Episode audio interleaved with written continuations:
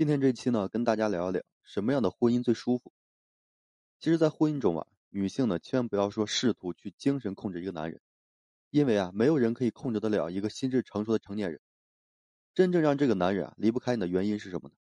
他离开你之后找不到更好的，他在精神和需求满足上依赖你，你可以提供给他很多的需求满足。你会发现，我上面说的这些让男人离不开你。其实和你自身的这个实力呢有很大的关系，但是你要切记分清楚，就说一个男在精神上依赖你，绝不等于啊他离不开你。广泛意义上来讲呢，让一个男离不开你，你至少要具备三方面的能力。首先呢，你得是一个有爱自己的能力，这个点是最为常见的，就是自己被欲望裹挟的一个关系，看不清现实和接纳不了现实，明明呢不该选择的对象，偏偏舍弃不了。从而不断的接纳不平等的要求和这个条件，无底线和没原则。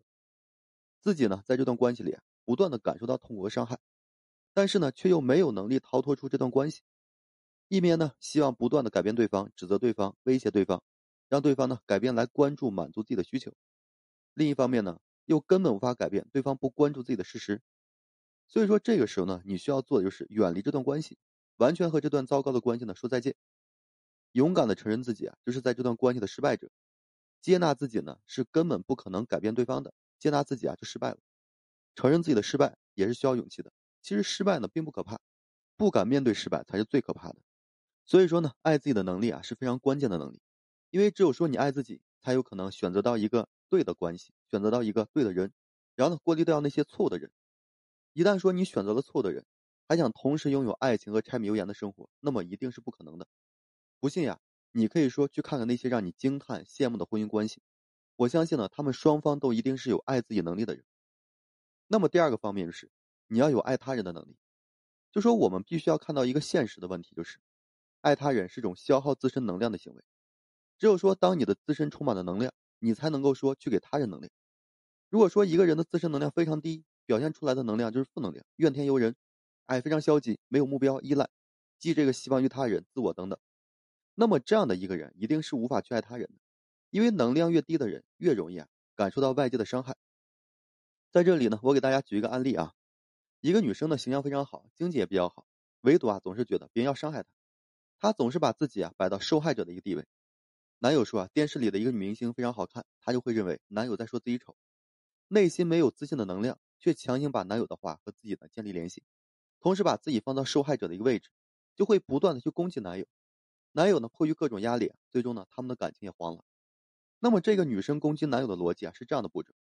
首先呢，这个女生会认为男友必须要认为我是最好的、独一无二的，是最优秀的。某种程度上来讲，这个呢是种自恋。其二呢，只要说男友说别人好，就等于男友认为我不好，强行把男友的这个言语和自己呢建立联系。无论说男友说谁好，以及说任何方面，家务啊、烧饭、洗碗、挣钱、漂亮等等，一律呢不行。女友呢会认为。哪怕说我确实家务不好，你呢也不能说。女友呢会认为我在你心里就应该是最好的，否则你就是不爱我、嫌弃我，对我呢不满意。男友不能也不应该对我不满意，男友应该对我是百分之百的满意。所以说呢，女友活在了自己的幻想世界里，不愿意看到客观的事实，也不愿去改变自己，内心呢更没有力量来接纳这个现实。女生觉得男友不能说我不好，哪怕是事实呢也不能说，这是让我想到了一个童话故事，就是皇帝的新衣。那么我们再来说第三方面，就说女友一旦把这个男友说的话和自己建立起了联系，就会认为啊自己是受害者。接下来呢，受害者最典型的行为反应就是攻击对方。这个时候呢，女友已经顾不上这个男友到底说真实的意思是什么了，她呢无意识的第一反应就是指责攻击男友，保护自己。一个不断攻击指责男友的人，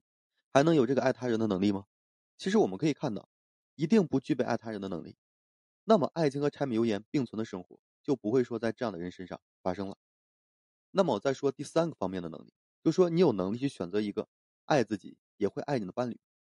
与上面的分析一样，当你具备了爱自己和爱他的能力的时候，那么恭喜你，你已经建立了一个非常清晰的自我，以及说一个清晰的人际边界。你懂得和他人啊维持一个平等、尊重、理解、接纳和平等的一个关系。一个对的伴侣呢，会和你在这样的关系里找到自己的位置，你也能够说找到你的位置。你们双方在这样的关系里呢，既有说自己独立的空间，又可以说彼此呢相互依赖、互相的帮助和这个互相支持。那么这个时候呢，你可以说，你找到了一个真正的爱情。在这样的关系里，你就能够说在柴米油盐、日常琐碎的生活中找到情趣，找到高质量的爱情。比如说呢，你们呢把孩子啊放在家里，然后两人各地去这个旅游，过这个二人世界。哎，你们可以说半夜牵手出去压马路，你们也可以说带着孩子呢一起去这个游乐园等等。爱情和生活的情趣啊，就在于丰富生活中美好的细节。在这过程中啊，你当然可以说享受爱情，并且呢，这些也不难做的。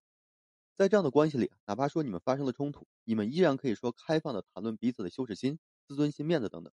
并且你们还能被对方很好的接纳、包容和理解。对于这段关系呢，你们对对方都有着非常非常高的一个信任感。我举个例子啊，你比如说发一个朋友圈满足你的面子，比如说你男朋友给你买九百九十九朵玫瑰花，或者说呢，你老公给你转了几万块钱，你可以很大方的在闺蜜啊、同事面前这个炫耀。同时呢，你的伴侣啊可以说理解你的行为，支持满足你的需求。或者说，你们可以开放的谈论一些曾经啊你觉得非常羞耻的事情，比如说生活上的隐私和生理上的小缺陷等等。在这样的关系里，哪怕说对方一时疏忽或者是忙，而而忘记了关心你，那么你不是说给他责备、嫌弃或冷淡，而是温暖、爱、包容和信任。那么这个时候呢，你会认为啊，你是嫁给了他，你才是幸福的。其实啊，你同样是他娶了你，他才幸福，因为他感受到了幸福，所以说你才能够感受到幸福。所以啊，不是说他离不开你，而是说他不愿意离开你。好了，今天呢就跟大家分享这些，感谢各位朋友的收听与支持。如果说你现在正面临婚姻、情感挽回一些问题困惑，不知如何解决处理的话，就添加个人微信，在每期名的简介上面，有问题我帮助各位去分析解答。